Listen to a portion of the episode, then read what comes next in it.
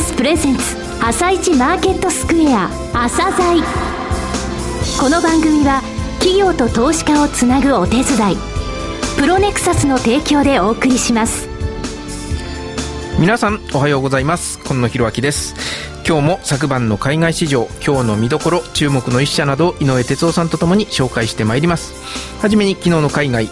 アメリカのマーケットから確認しておきます。ニューヨークダウは111ドル90セント高の14,559ドル65セント。ナスダック指数は17.18ポイント高の 3252.48SP500 は12.08ポイント高の1563.77最後に為替は30銭円安ドル高の94円40銭から50銭といった水準でした。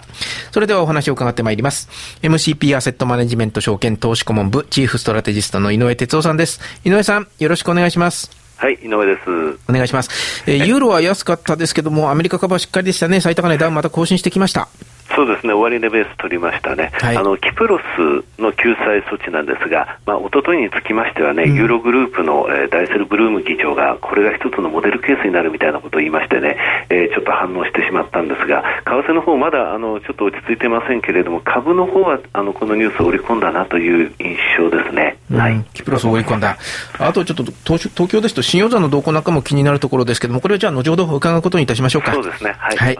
えー、じゃあこの後はプロネクサスが選び、井上哲夫がインタビューする個別銘柄紹介コーナー、朝鮮今日の一社です。朝鮮今日の一社。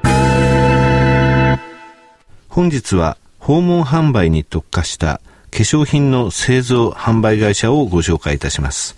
えー、証券コード4918ジャスダックスタンダード上場の IB 化粧品さんです。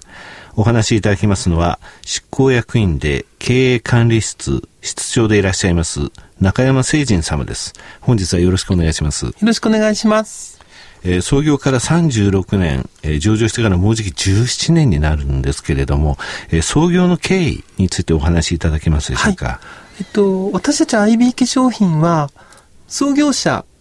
白金明が体の調子が悪いということで、えー、病院に行きまして、まあ、そこで、まあ、あなたは癌なんですよ、ということをまあ、告知されました。え、何歳の時ですか？それが42歳の時なんですけども、はい、まあ、それまであの、創業者は、えー、まあ、他の事業をやっておりまして、まあ、30代には、その、一生、家族が暮らせるだけの資産を築き上げていたわけなんですが、まあ、自分が癌になって初めて、えー、そういったお金っていうものが一体何の役に立つのだろう？自分の今までの人生を振り返ってみて、愛というものの大切さに、まあ、気づいた。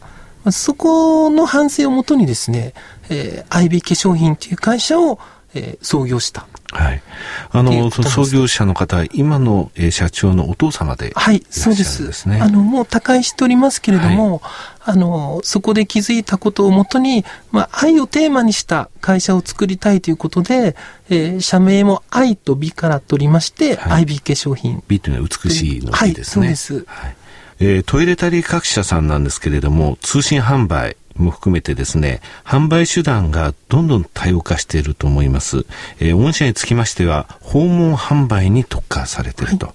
えー、数年前ですね、一時期、業績が横ばい推移になったことございましたですよね。はい、アナリストの見方としては、やはり訪問販売だけでは厳しいのではないかという意見ありました。うんえー、しかしここ数年ですね、はい、あくまでもその訪問販売を貫いた上で業績が大きく改善して、はい、えー、高い売上高経常利益率も確保されていらっしゃいます。はい、えー、なぜこのようなですね、え強い訪問販売のビジネスモデルを構築できたのか、はい、えその部分についてお話しいただけますでしょうか？そうですね。あの、例えばあの通信販売の会社さんありますけども、はい、私たちから見ると、まあ、空を飛んでる鳥みたいな感じなんですね。鳥はい。生物が進化していって、最後空を飛ぶようになったと。はい、で、それはまあ通信販売でないかなと思いますけども、じゃあその地上にいる象やライオンはどうなったかっていうと、あの、やっぱりしっかり地上に根を張っているわけですね。ですから、えー、訪問販売がダメということではなくて、えー、訪問販売の中で勝ち残っていくことができるというふうに思っております。その中で、まあ、私どもが一番力入れてるのは、あの、人づくりです。はい、それは、あの、研修を通じた人づくり。で、私ども、あの、研修が、まあ、大まかに分けまして、二つの体系がありまして、一つは、あの、美容系の研修、はい、肌のお手入れの仕方とか、製品の使い方とか、そういったことをまあ勉強していただく。はい、まあ、そういうあの美容系の研修。それと、え理念系の研修っていう言い方をするんですが、お客様はどんなにいい製品だったとしても、自分が嫌いな方からは製品は買わないんですね。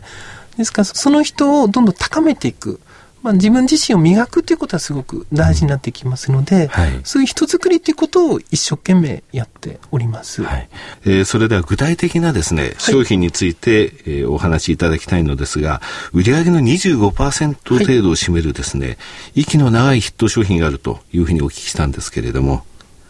はい。えっと、これあの、リンクルローションという美容液でして、えー、発売から27年っていう。27年はい。はい、ロングセラーの製品になります。こちらの、保湿を対象にした美容液で、えー、毎年9月に発売、はい、というか、まあ、キャンペーンをやるんですけども、そこで、まあ、お客様が、楽しみにして、えー、使っていただいている製品になります。はい、年間どれぐらい売れ年間約12万本近く出ます。なるほど。えー、リンクルローションというのは主力商品と。そうですね。その他の商品というとどういったものがあの、今、あの、新しいあの技術を用いました製品開発を行っておりまして、はい、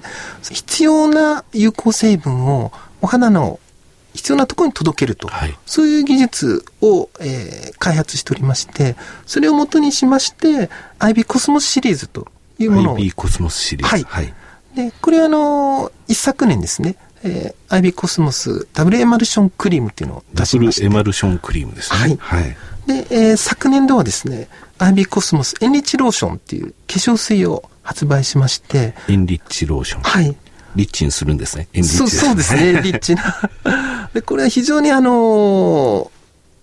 使用感がいいということと、はい、非常にまあ有効成分がですね、えー、お肌の方にいいんだと思うんですけども、非常にお客様のご指示をいただいておりまして、発売してすぐにですね、十数万本という数が売れております。はい、そうですね。今、あの、最後にお話しいただきましたエンリッチローションですか、はい、こちらの今期の第3クォーターから発売されたんですね。すねはい、あの、第2クォーターの決算発表の際に、第2クォーターまでの決算はこうでしたけど、第3クォーターの以降の決算のところでは、この新商品がもうすでに、え引き合いがすごいというお話がございましたけれども、はい、えー、その、えー、手応え通りの売れ行きになっているとそうですね。いうことですね。はい。なるほど。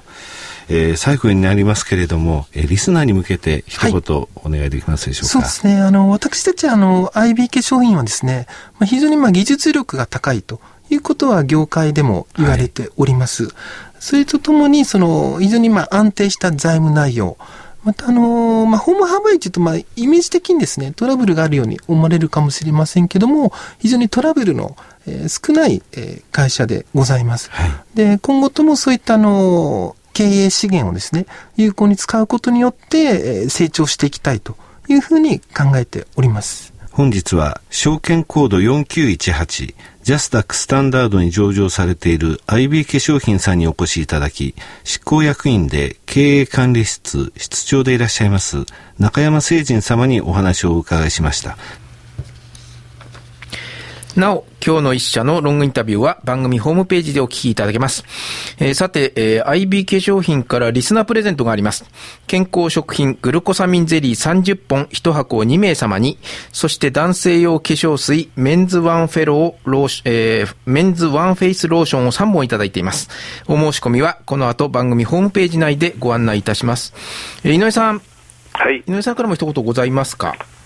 えー、っとですね、えー、っと、えー、IB 化粧品さんですけれども、はい、えー、訪問販売、非常にあの、えー、強固なですね、えー、組織を持ってらっしゃる会社さんですね。あの、そこの部分につきましては、取材後期の方でも後ほど、えー、触れようと思います。はい、わかりました。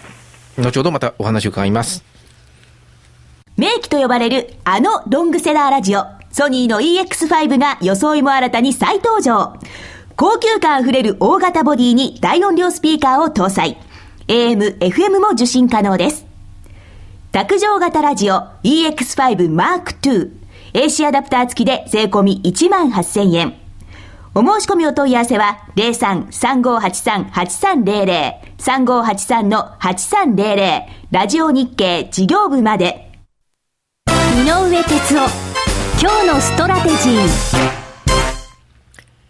それでは改めて井上さんにお話を伺ってまいります。えー、前半のところで新予算をちょっと伺いたいということで、えー、言っておりましたけれども、はい、えー、新予算5年ぶりの水準まで膨らんできてますね。そうですね。今日日経新聞出てますが、個人の信用改ざん2兆3952億。えー、これあの、5年ぶりって2008年3月ですから、はい、リーマンショックの半年ぐらい前の数字ですよね。うん、はい。あの、13週連続って日経新聞出てますけれども、えー、今年1月4日って1日立ち会いの週だったんですね。はいはい、この週も入れますと14週連続なんですよ。うん、で通常指数が上がってくると、やれやれの売りで信用の改ざんで減るんですね。ただ、その後っていうのは期待感がある場合っていうのはまた増えていくんですね。はい、今回指数が上昇していって、やれやれ売りから逆に買いに転じたのは12月21日の週なんですね。でこの時って日経平均1万円なんですよ。はい、だから今回の信用の買いっていうのは1万円から始まったということが言えると思いますね。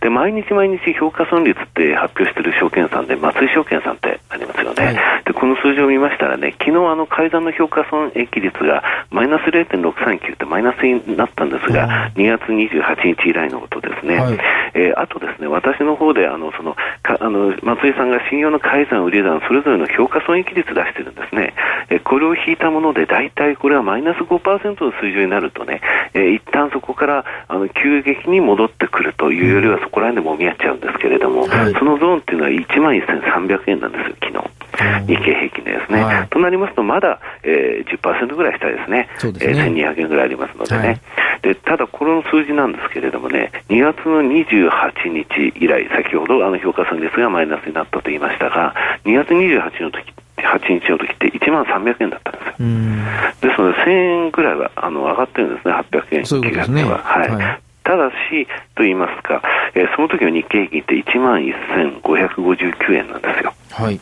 ということはどういうことかというと、両方ともやっぱり1300円、1200円下だということなんですよね。ですので、この1か月のところでも、えー、まあ、残高が膨らみましたけども、えー、そのここまで来たらちょっともみ合っちゃうというか、なかなか上に上がれないっていうゾーンとのスプレッドっていうのは、そのまま維持しているという状況なんですよね。うん、えー、ここのところですね、ちょっと残高膨らんでますので、こういう数字っていうものはですね、たびたびここで、ね、お伝えしようと思います。えー、こういったところを意識しながらいきたいと。ただ、為替の方がですね、94円より下にはいかないけれども、96円は超えられないという状態になってますよね。ねこれが大体2月の6日から始まってるんですよ。ですので、ここから上に行くには、ちょっとその為替の援護射撃が必要かなということなんですけれども、まあ、キプロス問題というですね、えー、非常に懸念された問題が一つ解決できたということ、それから4月のですね、中旬ぐらいのところまではアメリカ株も高需給が続くということを考えますとですね、えー、あまり悲観的に、ならないでそばを見ているという状況がまだあのキープできるかなというふうには思いますね。はいわかりました。えー、じゃあ、今日はレーティングはなしでよろしいですかね。まあ、お時間も迫ってきましたんで、この辺で、えー、終わらせていただきます。えー、井上さん、今日もどうもありがとうございました。ありがとうございました。また来週もよろしくお願いいたします。この後は、東京市場の寄り付きです。朝鮮この番組は、企業と投資家をつなぐお手伝い、プロネクサスの提供でお送りしました。